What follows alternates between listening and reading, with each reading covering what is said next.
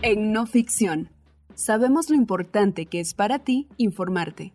Es por eso que, en No Ficción Radio, hemos dedicado un espacio para llevarte audioreportajes, investigaciones de gran impacto y trascendencia en Guatemala. Ahora, de una manera en la que puedas escuchar la información, haciendo tus actividades.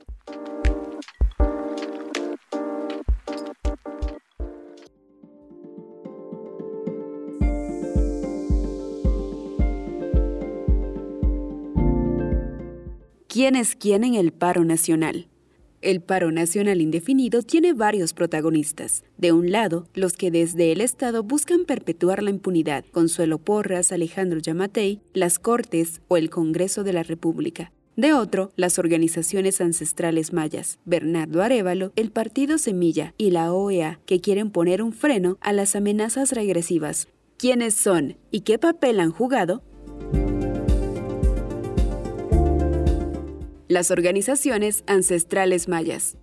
En el barrio de Gerona, la sede central del Ministerio Público, hay un elemento que se repite en centenares de manos, unas varas de maderas finas con un revestimiento de metal en la punta y en el mango, algunas adornadas con pompones elaborados con 260 hilos, los días del calendario maya, otras con glifos tallados en el puño. Se trata de las varas de mando, el elemento distintivo de las autoridades mayas de Guatemala y hasta cierto punto el distintivo del paro nacional indefinido y de la lucha contra la impunidad. Si bien estas manifestaciones han tenido ciertos apoyos en la capital de ciudadanos de a pie y de otros colectivos organizados, este paro nacional ha estado acuerpado principal y masivamente por las organizaciones ancestrales mayas. En Guatemala, hay entre 40.000 y 60.000 autoridades ancestrales, según refiere la antropóloga Lina Barrios en una reciente publicación de Ojo con mi pisto, y en base de datos del Censo Municipal de 2018, 61 alcaldías indígenas municipales. Estas autoridades comunales se encuentran presentes con mayor o menor estructura, presencia o poder en un alto porcentaje de comunidades del occidente de Guatemala.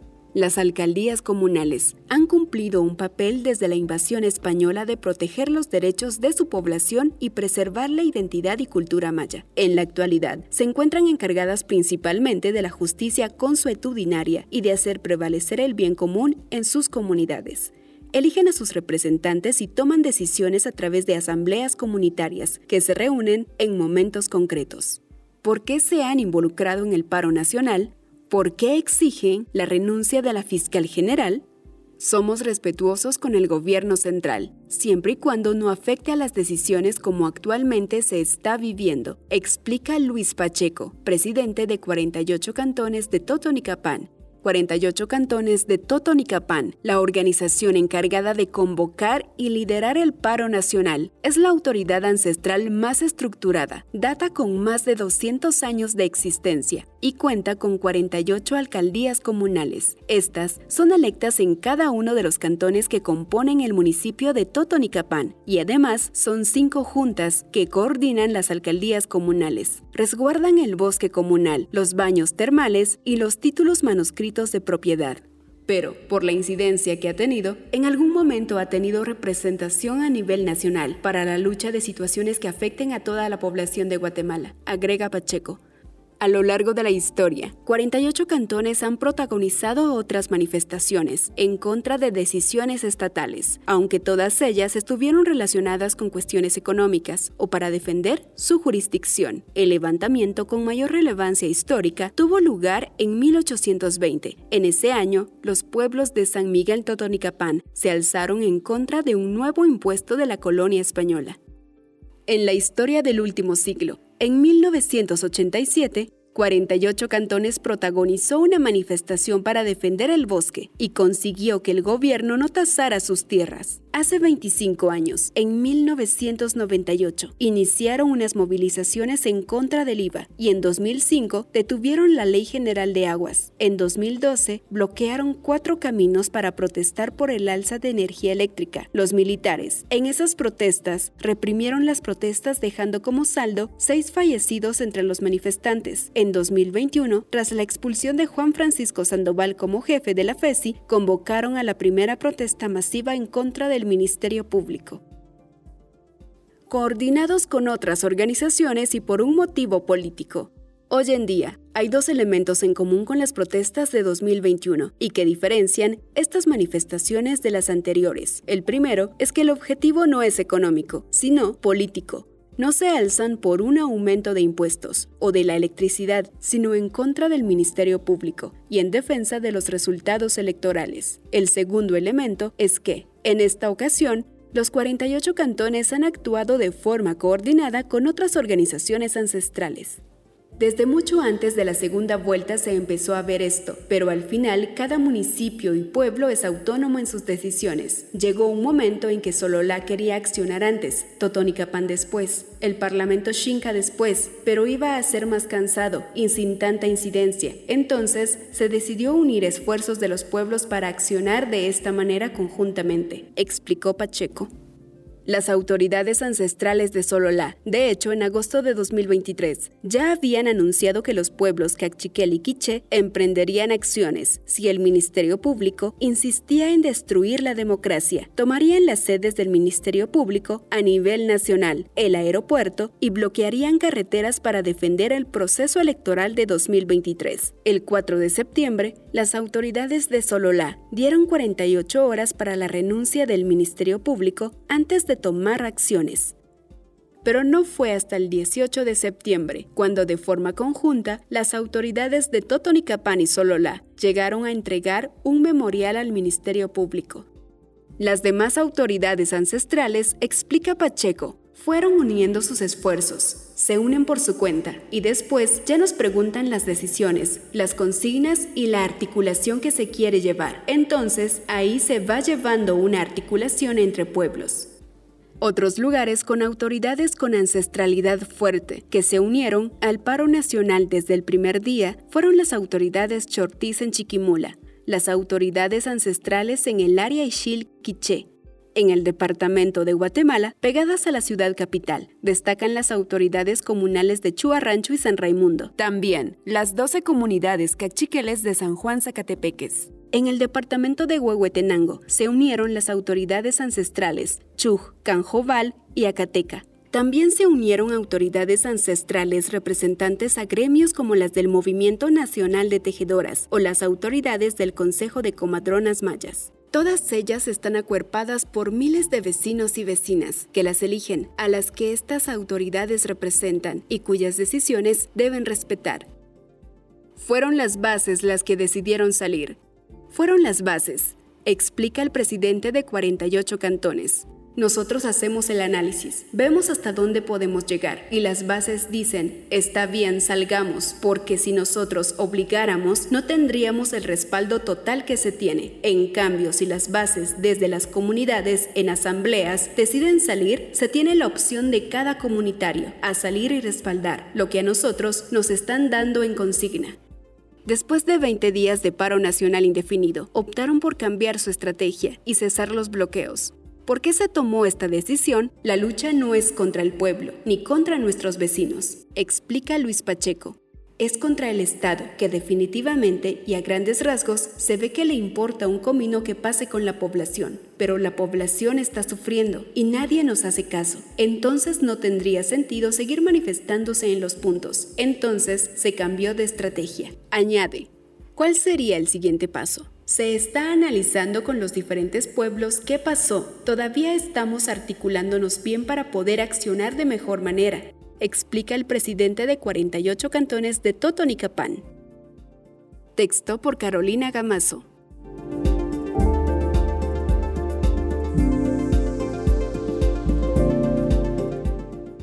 Movimiento Semilla. El partido Movimiento Semilla ganó la presidencia en segunda vuelta y triplicó su número de diputados electos en el Congreso para la próxima legislatura. Pasó de 7 diputados electos en 2019 a 23 para 2024. Pese a ello, la agrupación se encuentra en una situación de enorme presión. La investigación de la Fiscalía alrededor de la formación del partido ha configurado la respuesta del partido El análisis de la agrupación tras la presentación del caso era que resultaba parte de una escalada que buscaba cuestionar todo el proceso electoral. En paralelo, la Fiscalía tiene en marcha investigaciones preliminares sobre el sistema de transmisión de resultados electorales preliminares TREP. También cuestiona el desempeño de los magistrados del Tribunal Supremo Electoral en la contratación de estos servicios para el partido. Estas acciones llevan presión al Tribunal Supremo Electoral y se coordinan con resoluciones judiciales que mantienen en marcha las investigaciones sobre la agrupación. La respuesta del partido fue denunciar el 1 de septiembre, por medio del presidente electo Arevalo, un golpe de Estado en curso, en este en el que el aparato de justicia está siendo usado para violar a la justicia misma. Arevalo responsabilizó de esta acción a la fiscal general Consuelo Porras, pero también apuntó al Congreso de la República y al juez Freddy Orellana. La instalación de la narrativa de golpe de estado técnico o de golpe en cámara lenta ha sido la respuesta más frontal del partido Semilla. Arevalo ha presentado la situación actual del país como la de un Estado con las instituciones de justicia, investigación penal y representación política a través del Congreso capturadas por intereses particulares. Esta denuncia ha sido planteada en organismos internacionales como Naciones Unidas y la Organización de Estados Americanos, OEA, pero probablemente su receptor más importante sea la diplomacia de Estados Unidos. El mensaje transmitido a las instancias internacionales es que se intenta revertir los resultados de las urnas para continuar favoreciendo un sistema político que se alimenta de la corrupción. A pesar de esto, la estrategia de Arevalo no ha buscado responsabilizar directamente al presidente Yamatei, aunque existe consenso entre diversas fuentes políticas de ser uno de los impulsores de cuestionar el proceso electoral. En su lugar, sobre todo, a partir del paro nacional del 2 de octubre, ha optado por pedir garantías para la libertad de manifestación. Entre tanto, el partido se ha concentrado en presentar acciones legales para evitar la cancelación de la agrupación. Sin embargo, la protección para el partido obtenida con la resolución de la Corte de Constitucionalidad para participar en la segunda vuelta electoral llegaba únicamente hasta el fin del proceso electoral, el 31 de octubre la consulta realizada por el Tribunal Supremo Electoral a la Corte de Constitucionalidad el 13 de septiembre sobre la competencia para la cancelación del partido, la Corte se limitó a responder que la suspensión de la personería jurídica debe tener una justificación razonable, proporcionada e idónea. Con estos parámetros, el destino del partido Semilla regresó a manos del Ministerio Público y las Cortes de Justicia, instancias que la misma agrupación señala de amenazar la democracia guatemalteca este 2 de noviembre, el registro de ciudadanos del Tribunal Supremo Electoral confirmó la suspensión provisional de la personería jurídica de Semilla. En la resolución del registro de ciudadanos se establece que el requerimiento de suspensión proviene del Ministerio Público y fue solicitada por el juez séptimo a cargo del juez Freddy Orellana. Este fue amparado previamente por la Corte de Constitucionalidad para tomar esta decisión. Una vez notificado el partido, este puede apelar la suspensión e iniciar un proceso que podría prolongarse durante años. Acciones legales que correrían en paralelo con la defensa del partido frente a la investigación dirigida por la FESI.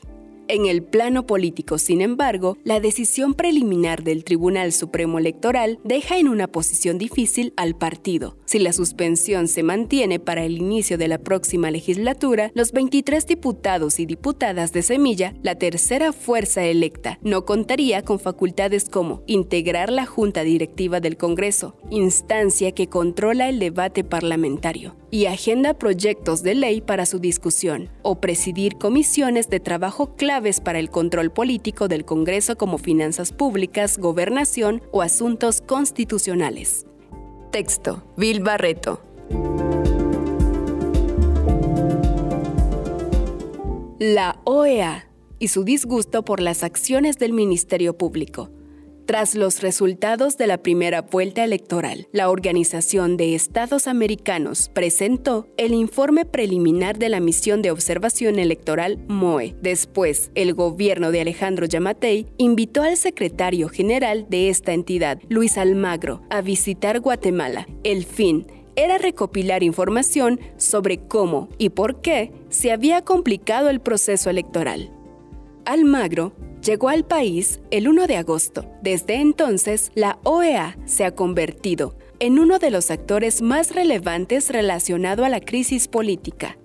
La OEA cuenta con 35 Estados miembros. Tiene una amplia gama de objetivos y áreas de trabajo donde incluyen la promoción de la democracia, la defensa de los derechos humanos, el fomento del desarrollo económico y social. Para muchos, fue una sorpresa que Yamatei, mediante su canciller, Mario Búcaro, utilizara la vía diplomática para promover la llegada de Luis Almagro a Guatemala. Sucedió justo después de que el 26 de julio, cuando la magistrada presidenta del Tribunal Supremo Electoral, Irma Palencia, denunció ante el Consejo Permanente de la OEA la intromisión de actores ajenos a los comicios que buscaban vulnerar los resultados electorales.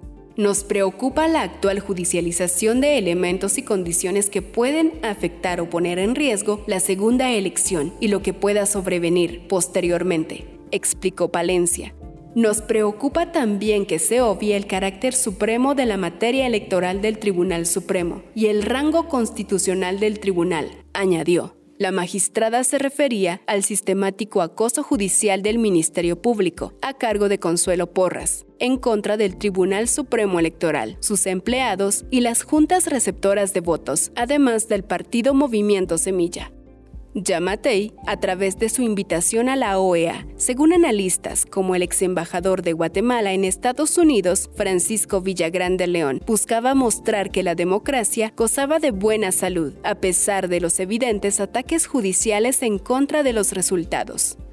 Almagro presenta primer informe. La OEA escuchó la denuncia del Tribunal Supremo Electoral. Escuchó también el llamado a verificar el proceso y las garantías para asegurar la segunda vuelta electoral. El 10 de agosto, tras su visita a Guatemala, Almagro presentó un primer informe, donde resaltó la excesiva judicialización durante los procesos electorales, que fueron utilizados para intimidar y descalificar candidaturas.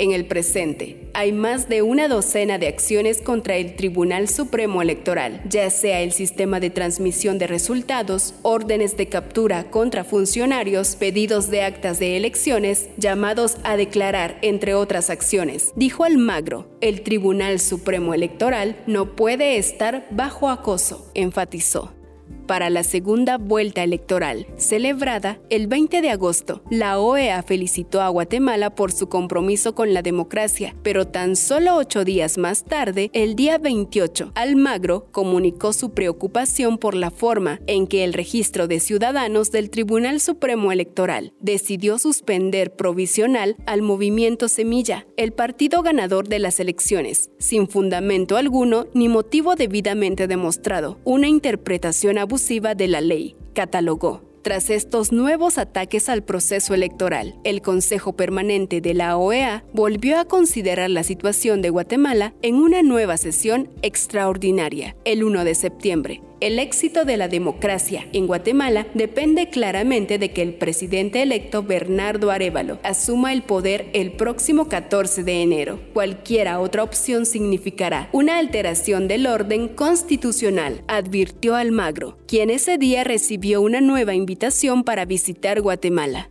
En su segunda visita, la misión de la OEA se reunió con el presidente, con la Corte de Constitucionalidad, la Corte Suprema de Justicia, el presidente electo y con el Ministerio Público, donde fue acusado de injerencia y atentar contra la soberanía por parte del jefe de la Fiscalía Especial contra la Impunidad, FESI, Rafael Curchiche.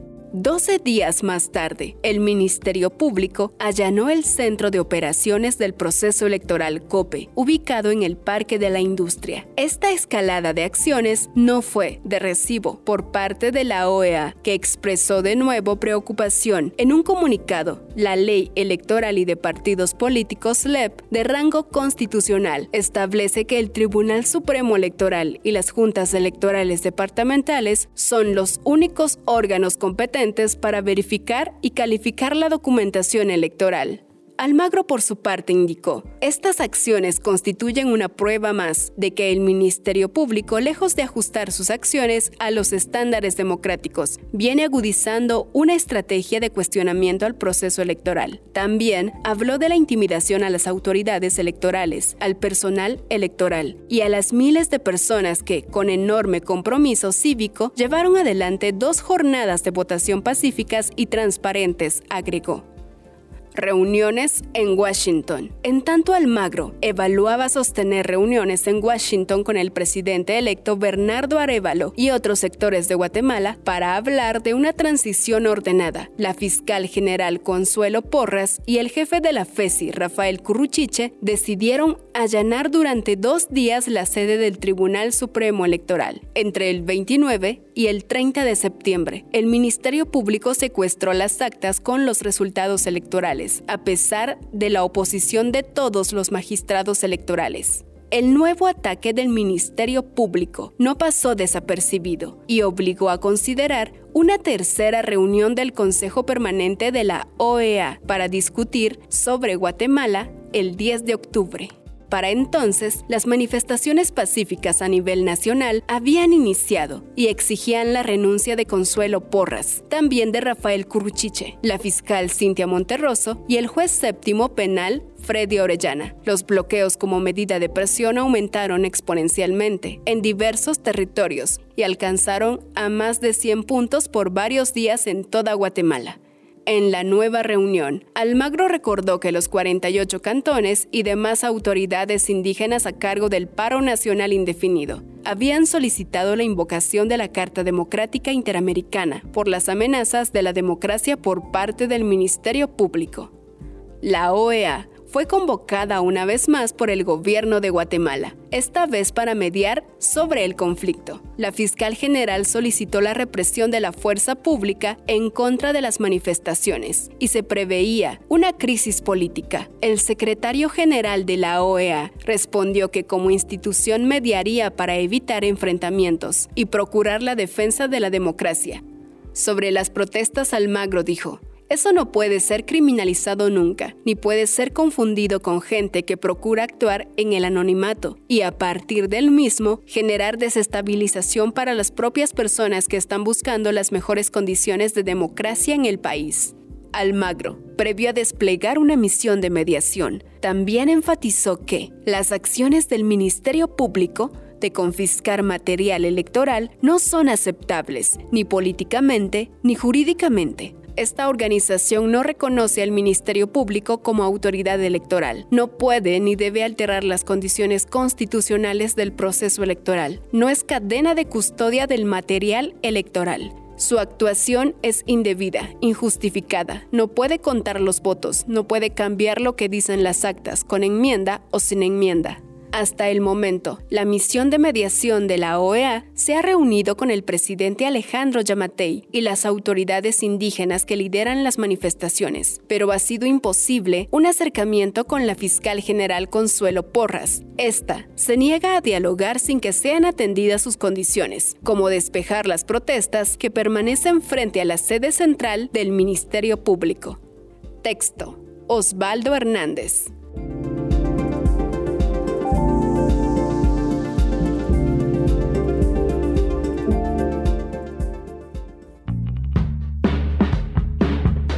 Te esperamos en nuestro próximo audio reportaje. Somos no ficción, narrativa, investigación, datos.